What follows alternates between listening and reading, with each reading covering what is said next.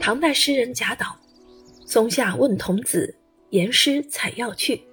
只在此山中，云深不知处。”过着云深不知处的生活，是许多古人的向往。任灵魂自由自在的飞翔，让心情无拘无束的释放。朝游东海，暮西昆仑，春秋无悔，寒暑同饮。云遮掩了众多烦恼，也飘来无穷的寄托。不过，即使文人会写出“云想衣裳花想容，云破月来花弄影”的诗句，到了要画画的时候，可就伤脑筋了。白白的云，浪漫的云，漂浮不定的云，来无影去无踪的云，该怎么画？又该怎么定位呢？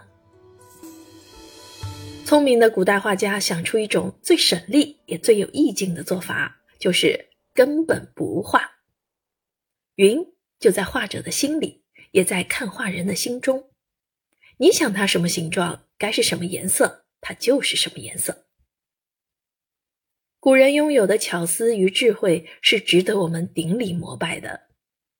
这本关于墨的文化美学之书。墨香世家就带你走进制墨者的世界，感受千锤百炼后的作品。每一滴墨的背后都有一个故事，每一个制墨世家都有一段传奇。